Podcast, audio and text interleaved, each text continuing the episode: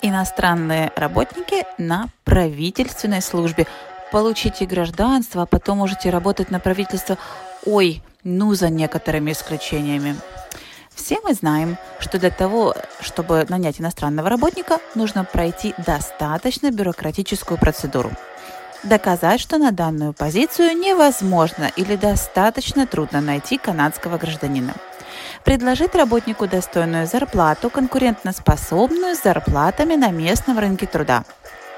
Доказать, что ваше предприятие работает уже длительное время и генерирует доход – не превысить балансов 10 или 20% провинции Квебек иностранных работников от всего количества наемных работников на всем предприятии.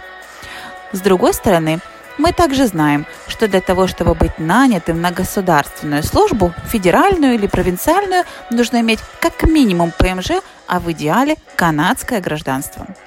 Работа на правительство предполагает огромное количество так называемых плюшек, начиная от страховки от увольнения и заканчивая страхованием жизни и полным пакетом медицинских услуг.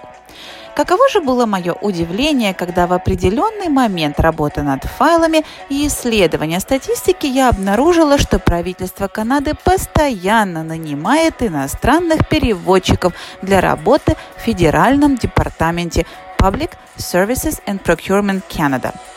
В 2017 году 30 переводчиков приехали в Канаду по рабочей визе работать на правительство Канады.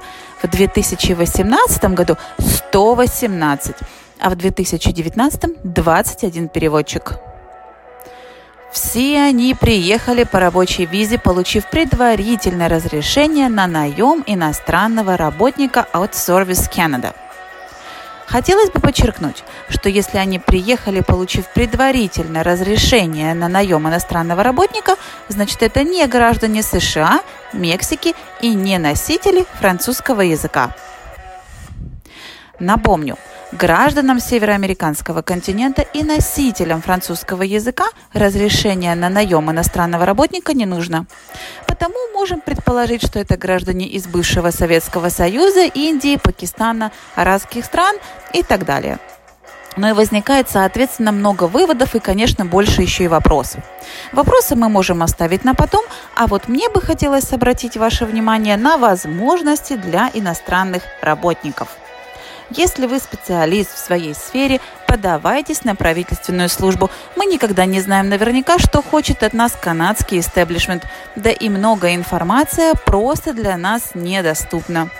Подписывайтесь на нашу страницу в Фейсбуке Ski Immigration Services и читайте нас в блоге. Обещаю, дальше будет еще интереснее. С уважением, Александра Мельникова.